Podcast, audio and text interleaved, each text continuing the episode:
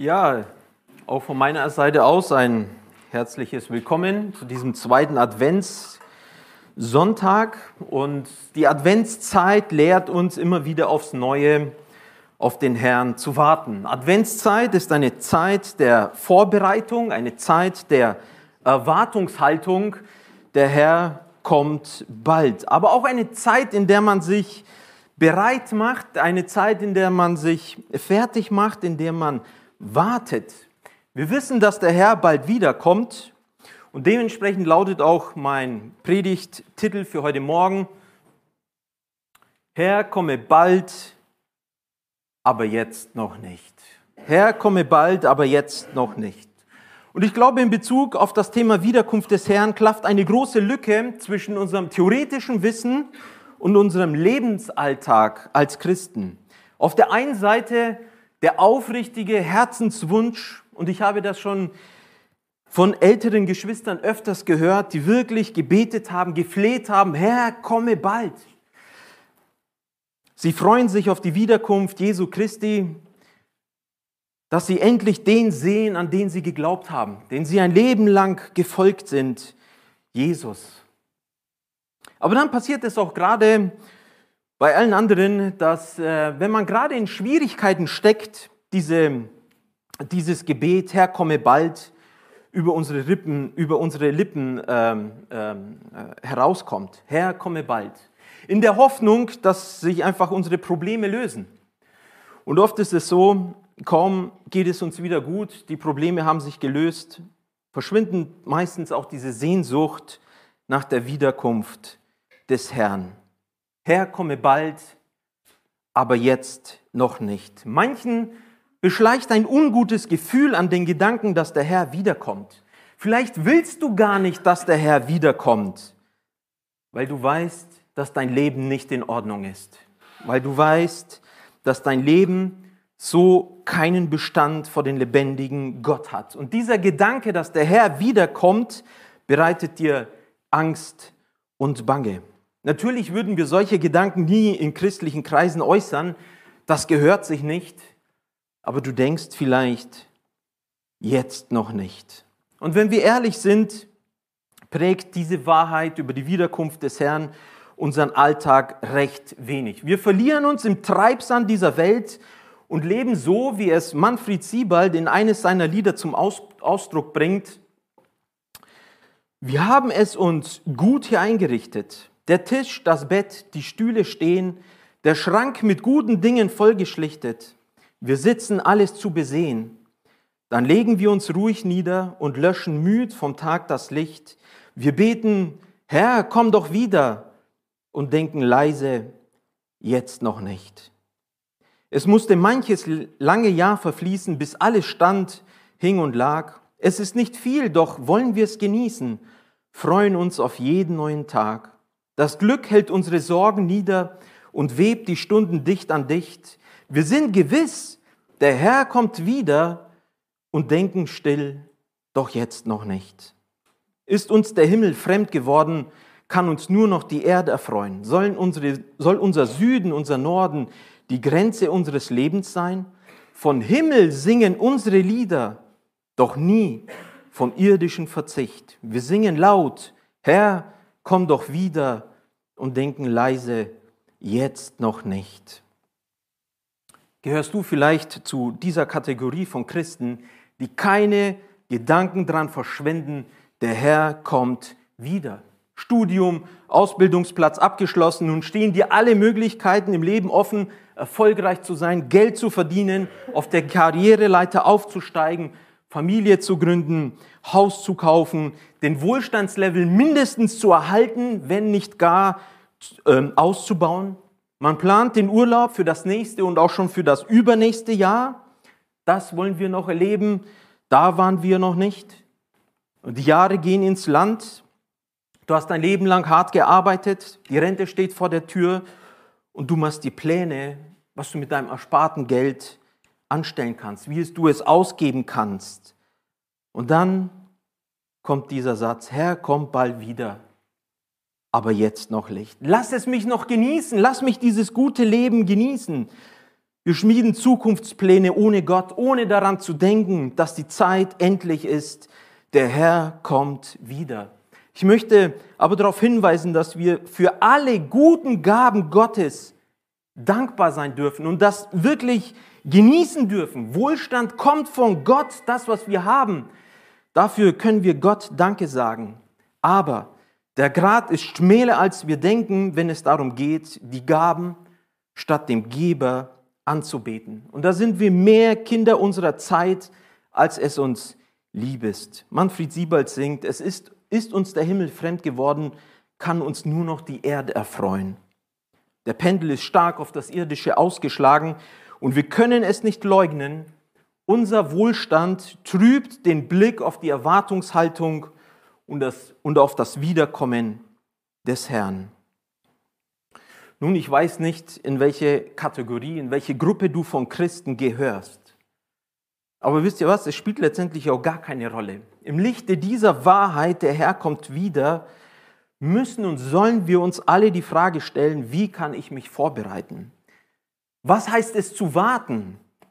Arme in die, äh, die, äh, die Arme verschränken und zu warten, dass der Herr wiederkommt?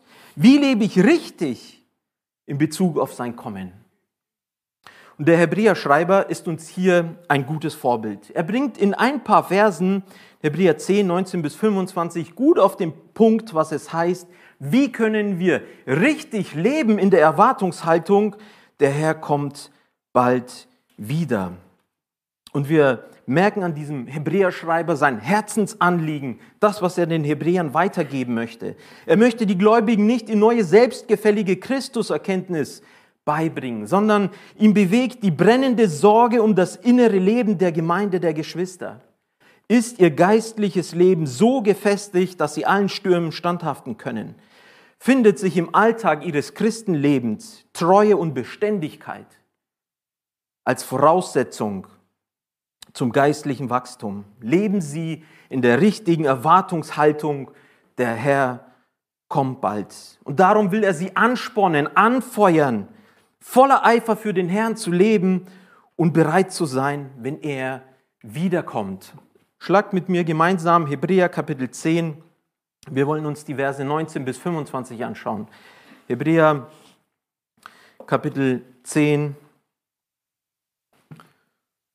ab Vers 19. Da wir nun, ihr Brüder, Kraft des Blutes Jesu, Freimütigkeit haben zum Eingang in das Heiligtum, den er uns eingeweiht hat als neuen und lebendigen Weg durch den Vorhang hindurch, das heißt durch sein Fleisch. Und da wir einen großen Priester über das Haus Gottes haben, so lasst uns hinzutreten mit wahrhaftigem Herzen, in völliger Gewissheit des Glaubens, durch Besprengung der Herzen los vom bösen Gewissen und am Leib gewaschen mit reinem Wasser. Lasst uns festhalten am Bekenntnis der Hoffnung ohne zu wanken, denn er ist treu, der die Verheißung gegeben hat. Und lasst uns aufeinander acht geben, damit wir uns gegenseitig anspornen zu Liebe und zu guten Werken, damit wir unsere eigene Versammlung nicht verlassen, wie es einige zu tun pflegen, sondern einander ermahnen und das umso mehr, als ihr den Tag herannahen seht. Drei Punkte möchte ich heute aus diesem Text herausnehmen. Das erste ist begründetes Fundament. Begründetes Fundament. Das zweite, begründete Aufforderung. Begründete Aufforderung. Und der dritte Punkt, begründete Dringlichkeit. Begründete Dringlichkeit. Lasst mich zum ersten Punkt kommen. Begründetes Fundament. Achten wir darauf, wie der Schreiber hier beginnt. Da wir nun, ihr Brüder, nun beginnt eine Schlussfolgerung von all dem, was der Hebräerschreiber bis jetzt gesagt hat, Kapitel 1 bis 10. Genauso wie wir es ja auch aus dem Römerbrief kennen, den Lehrteil Kapitel 1 bis 11 und dann Kapitel 12 Vers 1. Ich ermahne euch nun, ihr Brüder, angesichts der Barmherzigkeit Gottes, dass ihr euer Leben darbringt als ein lebendiges Opfer. Erst kommt die ähm, äh, Theorie und die Lehre und dann die Anwendung. Hebräer 1 bis 10 zeigt auf die unantastbare Erhabenheit Jesu Christi über sein und sein Werk über das Alte Testament. Er ist der wahre Hohepriester, er ist das wahre Opferlamm und sein Werk, sein Kreuzestod ist ein für allemal gültig. Es ist abgeschlossen. Es ist ein vollbrachtes Werk. Und jetzt, da wir nun, ihr Brüder, jetzt kommt die Schlussfolgerung. Wie sollen wir all das, all diese ganze Theorie, wie sollen wir das in unserem Leben umsetzen? Da wir nun, ihr Brüder, Kraft des Blutes Jesu, Freimütigkeit haben zum Eingang in das Heiligtum. Jesus hat alles gut gemacht. Und als echte Wiedergeborene sind wir gerecht gemacht worden, vollkommen in den Augen des Herrn. Und diese Wahrheit ist die Grundlage, dass wir zu Gott kommen dürfen, in seine Gegenwart kommen dürfen. Das bedeutet, was hier steht, dass wir ins Heiligtum eintreten dürfen. Und das nicht mit Angst, sondern mit Freimütigkeit. Was bedeutet Freimütigkeit? Freimütigkeit bedeutet, Freiheit zu haben, zu reden ehrliches, offenes, freies Herausreden. Wir dürfen zu diesem Gott kommen ohne Furcht, mit Zuversicht, das heißt mit, mit, mit Freude, ohne Angst, diesen Gott zu begegnen. Dieser Zugang zu Gott ist nun offen. Du darfst ins Heiligtum eintreten, du darfst ihn anbeten, du darfst ihm danken für seinen Sohn, dass er dich errettet hat, dass er für deine Schuld am Kreuz auf Golgatha gestorben ist. Aber wir dürfen zu diesem Gnadenthron auch kommen, um dort bitten und flehen mit Freimütigkeit. Du darfst Gott alles sagen, was dich bewegt. Du hast die Aufforderung dazu, weil der Zugang zu Gott frei ist, weil deine Schuld abgetragen ist. Ohne Angst und ohne Furcht. Und es geht noch weiter. Wir dürfen nicht nur mit Freimütigkeit zu Gott treten, sondern Römer 8, Vers 15 sagt sogar, du darfst den lebendigen Gott mit Papa anreden. Aber Vater, das ist dieser freie Zugang in das Heiligtum, was Jesus durch sein Blut ähm, geebnet hat. Es gibt ein Gleichnis in Matthäus 22 und dort lesen wir von einem Hochzeitsmahl. Ein Hochzeitsmahl, den der König für seinen Sohn ausrichten lässt und er lädt Gäste ein und der König geht ins, in, in, ins Hochzeitssaal und besieht sich die Gäste und da findet er einen, einen Gast, der hat, keine, der hat kein Hochzeitsgewand an. Und der König fragt ihn, wie bist du hierher gekommen? Und hast doch kein hochzeitliches Gewand an. Und dann steht dort Vers 12, er aber verstummte. Er aber verstummte. Wisst ihr, wenn du voller Schuld beladen bist, dann hast du keine Freimütigkeit vor Gott zu kommen. Dann darfst du nicht zu Gott reden, da kannst du nichts sagen. Wenn du voller Schuld beladen bist, dann hast du nichts, dann hast du nichts, was du Gott bringen kannst. Die Schuld eines jeden Menschen lässt uns vor Gott verstummen. Aber wenn die Schuld vergeben ist, der hat Freimütigkeit, zu Gott zu kommen und mit ihm zu reden, weil keine Schuld mehr da ist. Und diesen Zugang garantiert nur das Blut Jesu Christi. So lesen wir es. Kraft des Blutes Jesu, Freimütigkeit haben zum Eingang in das, Heilig, in das Heiligtum, denn er uns eingeweiht hat als neuen und lebendigen Weg durch, dann, durch den Vorhang hindurch. Und das ist das begründete Fundament. Es liegt nicht an deiner Lebensweise. Ob du gerade ein Hoch in deinem Leben erlebst oder ein Tief, ob dir gerade alles gelingt und das Leben richtig gut läuft oder du vielleicht in allem versagst und die Sünde dich plagt, ob du dich besonders heilig fühlst oder von der Sünde ja da niedergestreckt bist. Dieser Zugang in das Allerheiligste ist ist begründet einzig und allein auf das Blut Jesu Christi. Und dieses Blut Jesu Christi sichert dir den Eintritt in das Heiligtum und zwar mit Freimütigkeit. Und hier wird beschrieben, dieser Zugang zu Gott, es ist ein neuer und ein lebendiger Weg. Und es ist sehr interessant, dieses, dieser Begriff neuer Weg, das wird im griechischen Prophaphos nur hier an dieser Stelle verwendet für neu. Es gibt mehrere Übersetzungen im Griechischen für neu.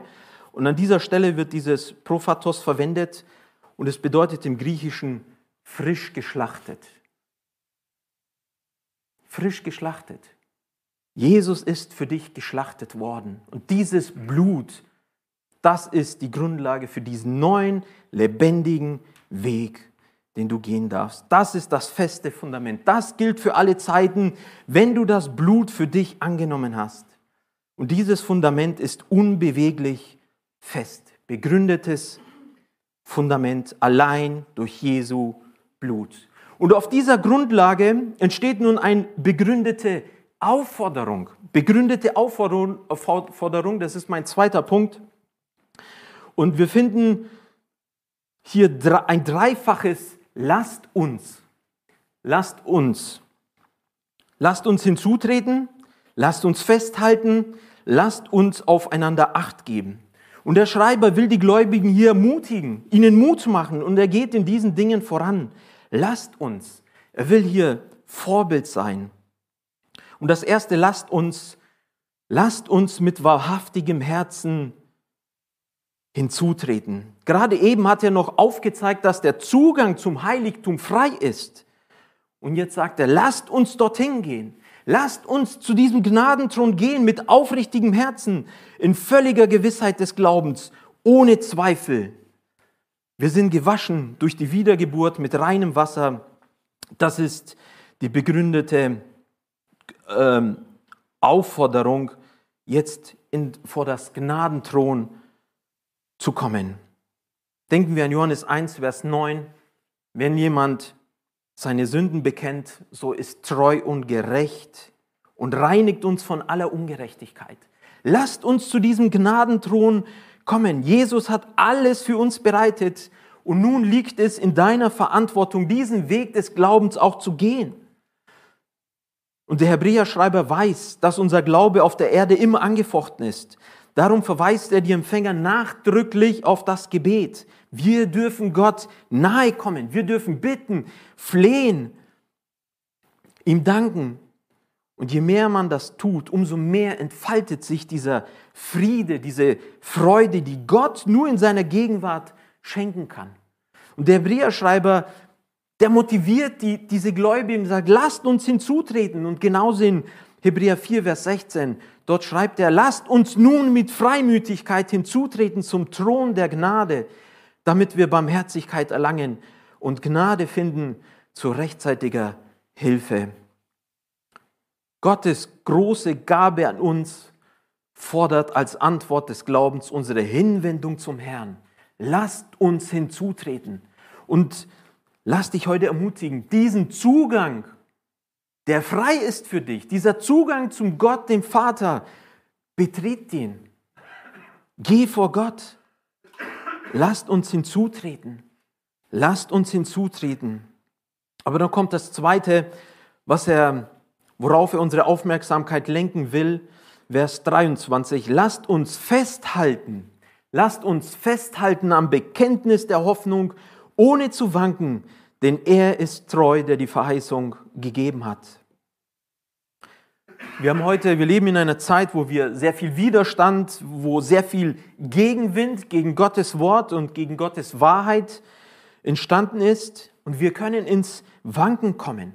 Stimmt das alles, was geschrieben steht? Kann ich mich darauf verlassen? Trägt das wirklich? Und wir leben in einer Zeit, wo der Feind Zweifel sieht. Zweifel in unser Leben hinein. Zweifel, ob das wirklich passt, ob das wirklich hält. Und deshalb der Aufruf an der Hoffnung festzuhalten. Hoffnung bedeutet hier nicht vielleicht. Vielleicht sind das wahre Worte, wo Jesus hier gesagt hat, sondern Hoffnung bedeutet hier volle Gewissheit.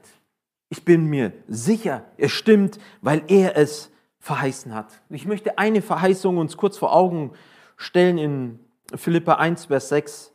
Da sagt Paulus, weil ich davon überzeugt bin, dass der, welcher in euch ein gutes Werk angefangen hat, es auch vollenden wird bis auf den Tag Christi. Merkt ihr, wie weit dieser Bogen gespannt ist von dieses Werk, was er in euch angefangen hat? Euch Fragen zu machen, nach Gott zu fragen. Da geht's schon los bis auf den Tag Christi, bis zu diesem Zeitpunkt, wo Jesus wiederkommen wird. Er hat es angefangen und er wird es vollenden. Ich weiß nicht, wo du gerade in deinem Glaubensleben stehst, ob Zweifel vielleicht an deinem Glauben nagen, wo du deine Sicherheit verloren hast, wo vielleicht deine Kollegen dir sagen, das ist doch alles nur Geschwätz und du dir unsicher bist. Stimmt das auch? Wenn du vielleicht schwere Dinge im Leben einfach gerade erlebst, wo du Dinge nicht auf die Reihe bringst und du daran zweifelst, ob Gott alle Dinge in deinem Leben zum Guten mitwirken lassen können. Deswegen der Aufruf, haltet fest, halte fest an dieser Hoffnung, ohne zu wanken. Und dann kommt die Begründung, weil er treu ist, weil er es versprochen hat. Nicht weil du treu bist, sondern weil er treu ist, gilt das, was er gesagt hat. Und vielleicht bist du im Glauben angefochten.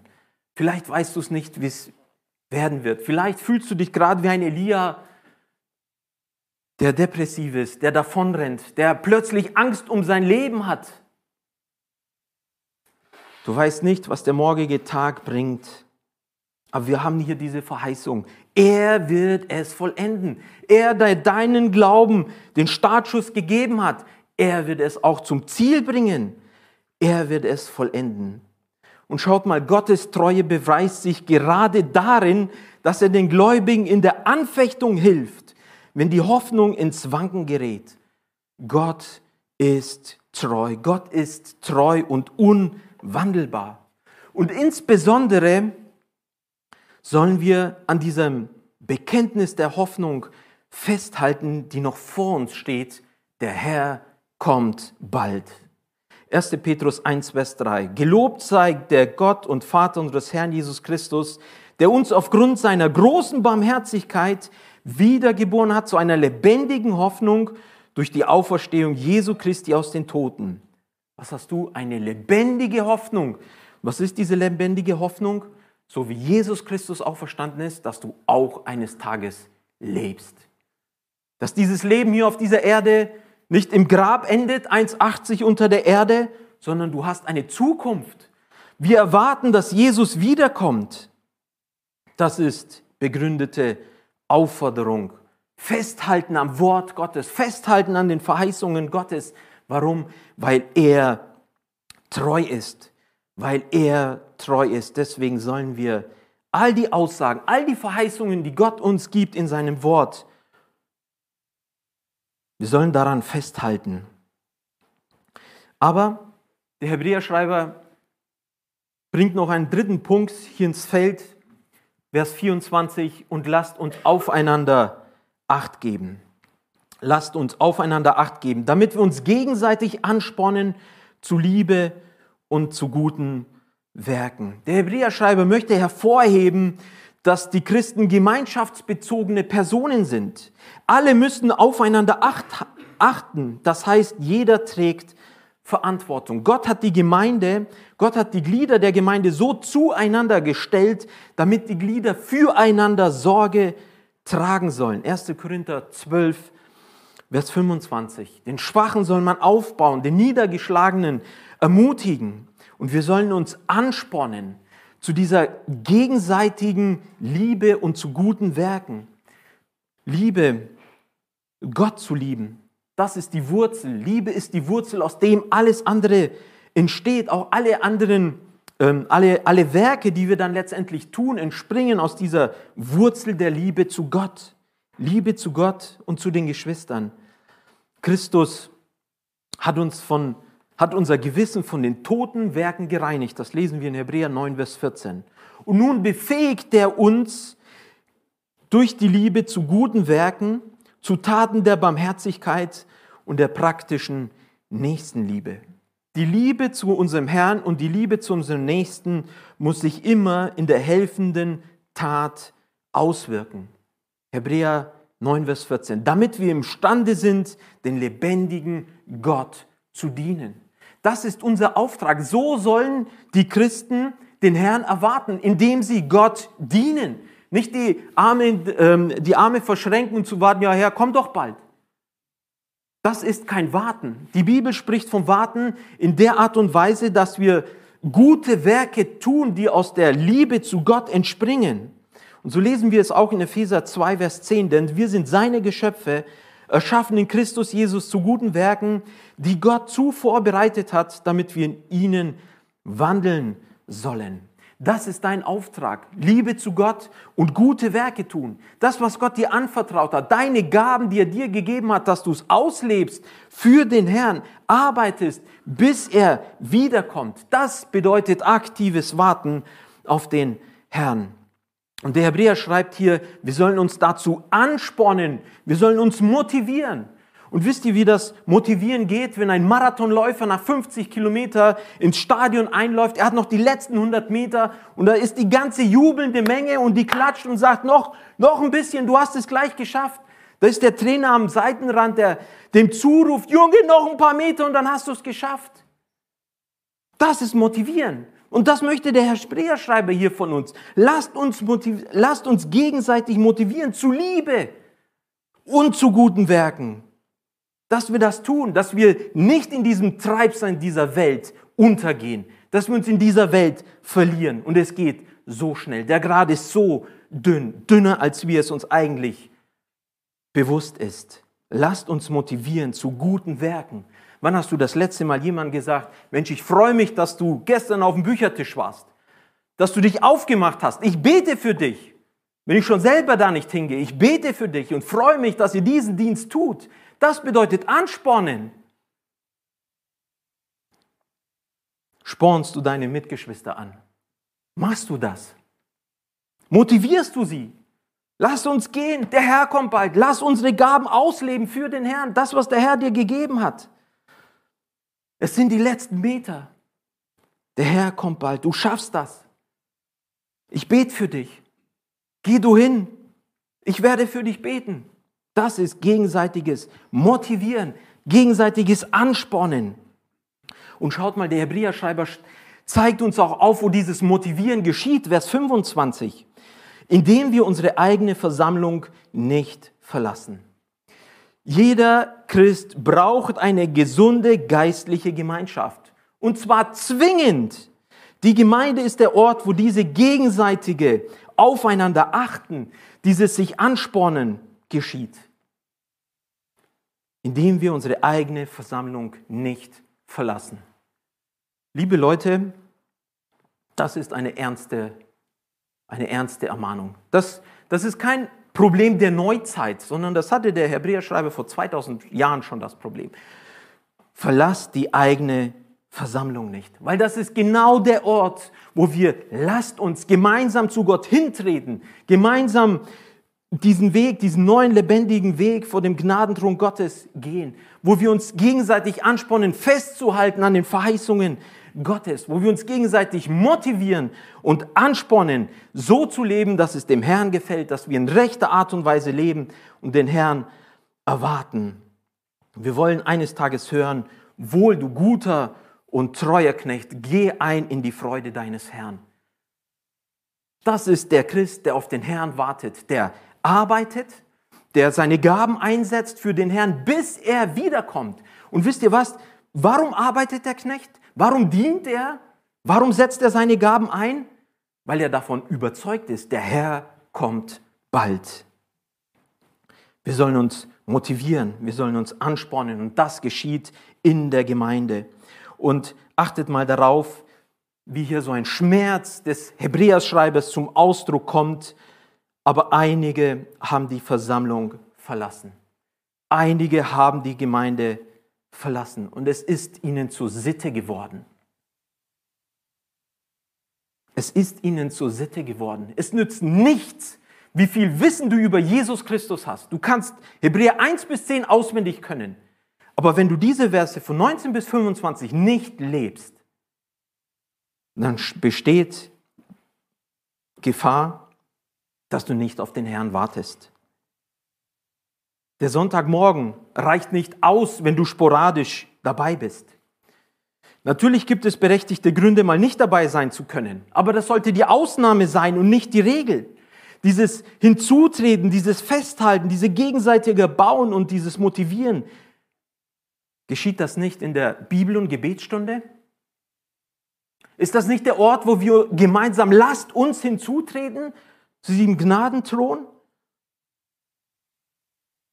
Und auch in allen weiteren Kreisen, die wir haben, wo wir gestärkt werden, wo genau diese Punkte geschehen. Lasst uns gegenseitig motivieren in Frauenkreisen, Männerkreisen und so weiter.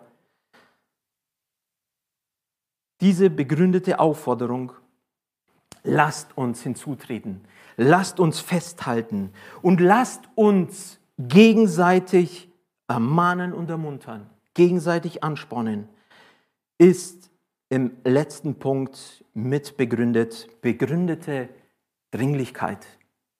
Begründete Dringlichkeit, das ist mein letzter Punkt. Wir hatten begründetes Fundament, Jesus Christus ist der Weg. Wir hatten begründete Aufforderung, wir haben eine Aufforderung, aber wir haben auch die Verheißung und die treuen Zusagen Gottes. Und jetzt der letzte Punkt, begründete Dringlichkeit. Vers 25b. Und das umso mehr, je näher ihr den Tag heranrücken seht, an dem der Herr kommt.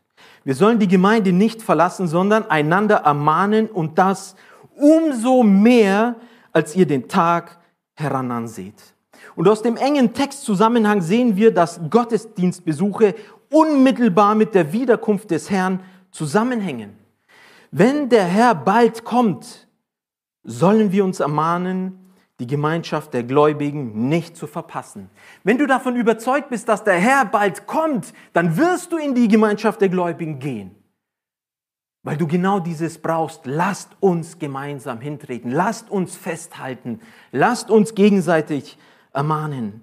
Die Wiederkunft des Herrn ist die begründete Dringlichkeit, die Aufforderung hinzutreten, festzuhalten und aufeinander achten, ernst zu nehmen und es zu beherzigen und danach tun.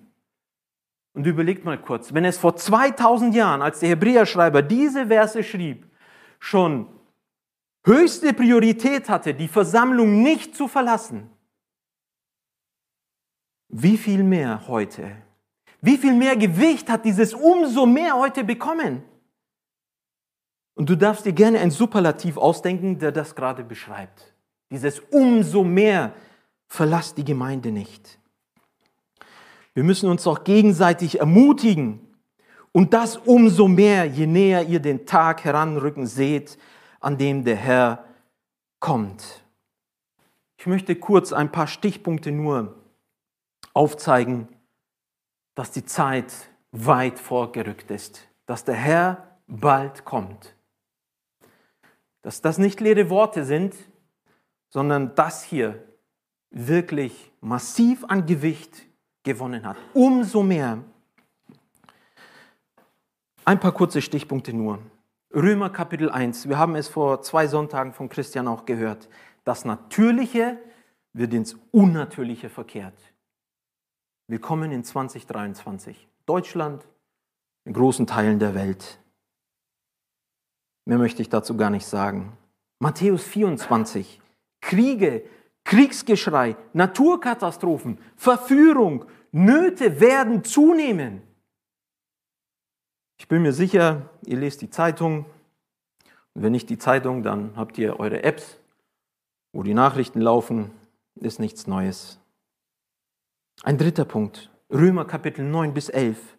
Israel, Gottes auserwähltes Volk wie Gott mit diesem Volk arbeitet und wie er zu Ende kommt, kann dir nicht entgangen sein. Ich hoffe, du siehst, wo der Zeiger der Uhr steht. Es ist nicht fünf vor zwölf. Es sind ein paar Sekunden bis zwölf. Ein letztes. 2 Timotheus 3, 1 bis 4 sagt Paulus den Timotheus, das aber sollst du wissen das musst du wissen und du heute auch, dass du erkennst, dass die Zeit vorangerückt ist.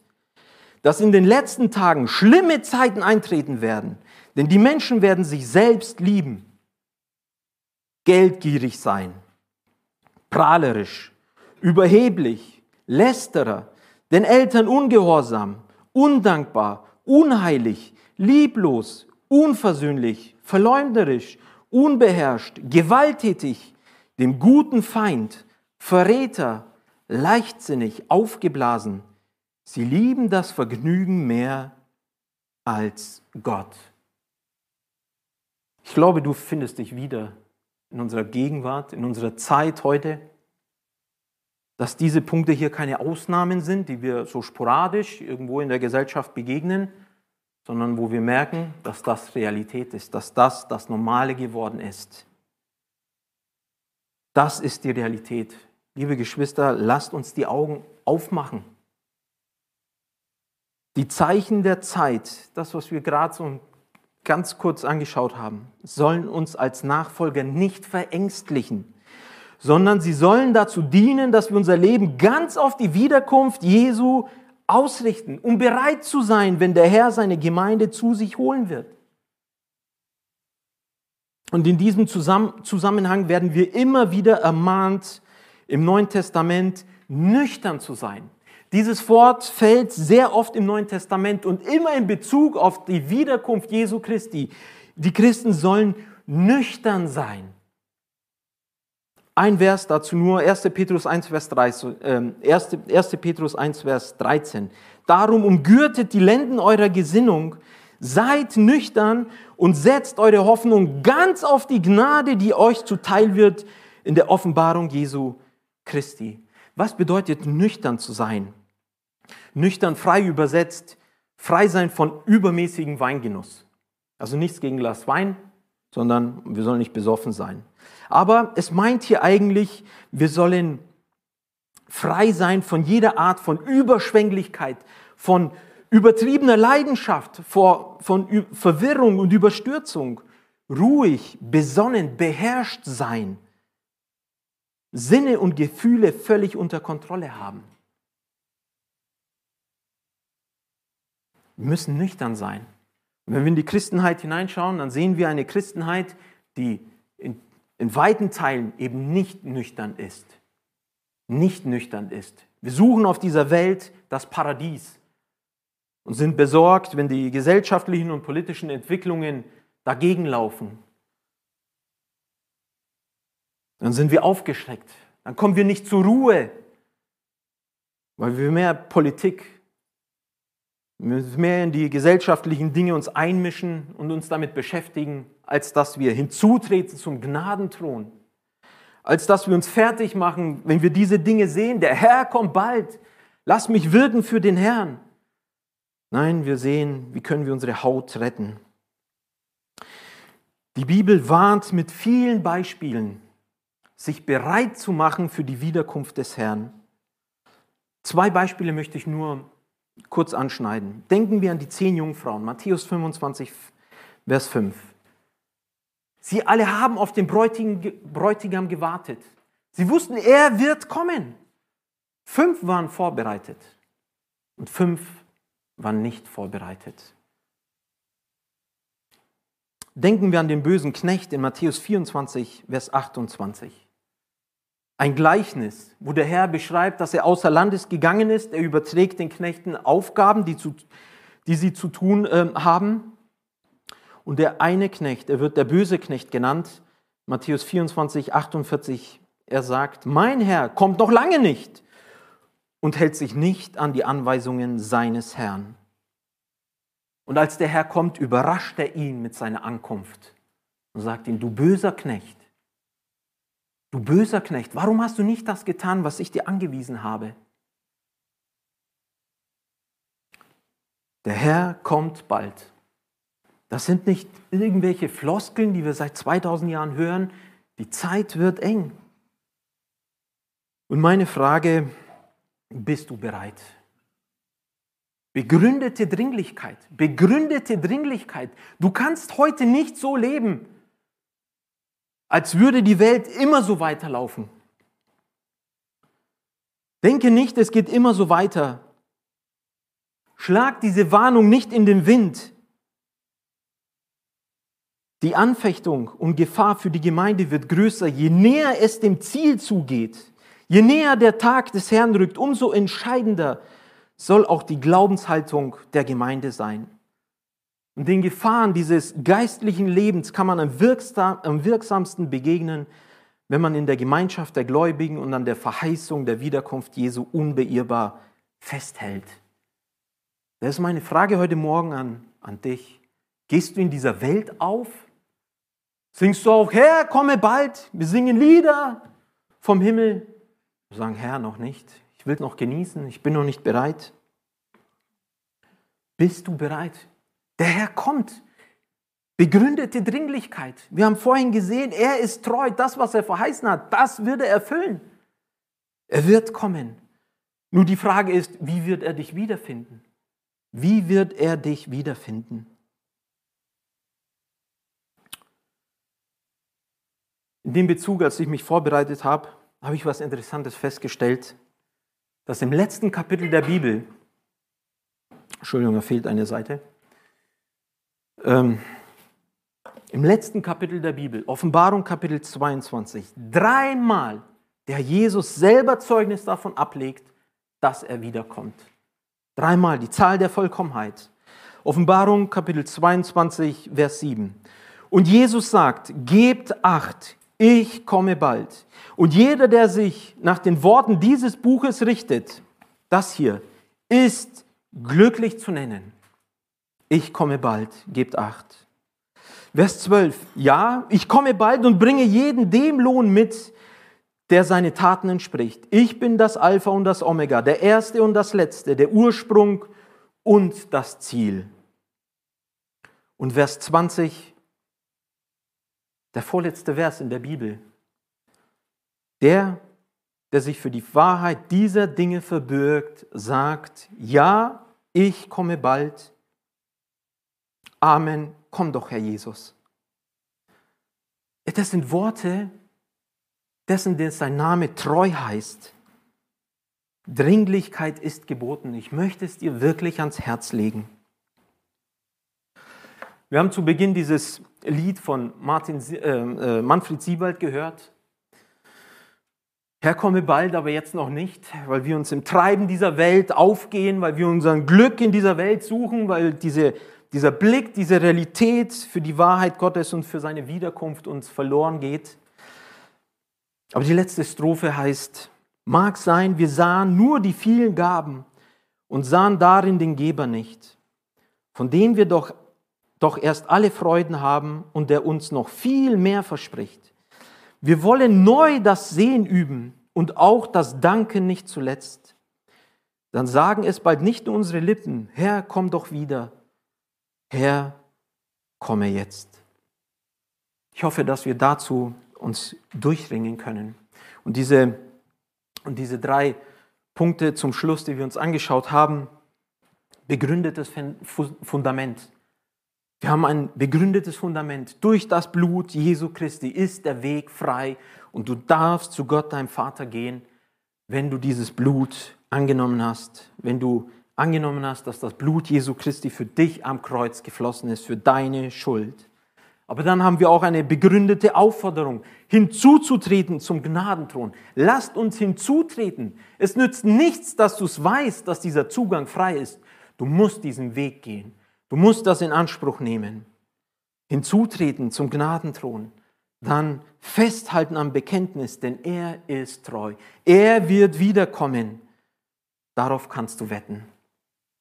Und das Dritte, lasst uns Acht haben aufeinander. Lasst uns anspornen zu Liebe und zu guten Werken. Lasst uns die Gemeinde nicht versäumen, wie es bei einigen Sitte geworden ist. Und der letzte Punkt, begründete Dringlichkeit. Begründete Dringlichkeit. Der Herr kommt bald. Und vielleicht hat der Herr durch seinen Heiligen Geist heute Morgen zu dir gesprochen und dir vielleicht gezeigt, dass manche Punkte in deinem Leben nicht in Ordnung sind deine Prioritätenliste an Betracht dieser Wahrheit, was vor uns steht, irgendwie nicht zusammenpasst, dann bitte ich dich, klär diese Dinge, regel diese Dinge. Weil diese Warnung, der Herr kommt bald, diese Adventszeit, in der wir auch leben, den Herrn zu erwarten, das ist keine Lappalie. Und die Aufforderung und die Warnungen, die haben wir vor Augen. Lasst es uns beherzigen. Lasst uns so leben, dass wir bereit sind, Lasst uns gemeinsam als Gemeinde uns anspornen, auf diesen Tag hin durchzuhalten, vorwärts zu gehen, egal wie viel Gegenwind wir erleben, wie die Welt auch locken mag. dass wir, wenn wir Lieder vom Himmel singen, dass das wirklich nicht nur schöne Lieder sind, sondern Lieder, die aus tiefstem Herzen und tiefster Sehnsucht klingen. Herr, komme bald. Amen.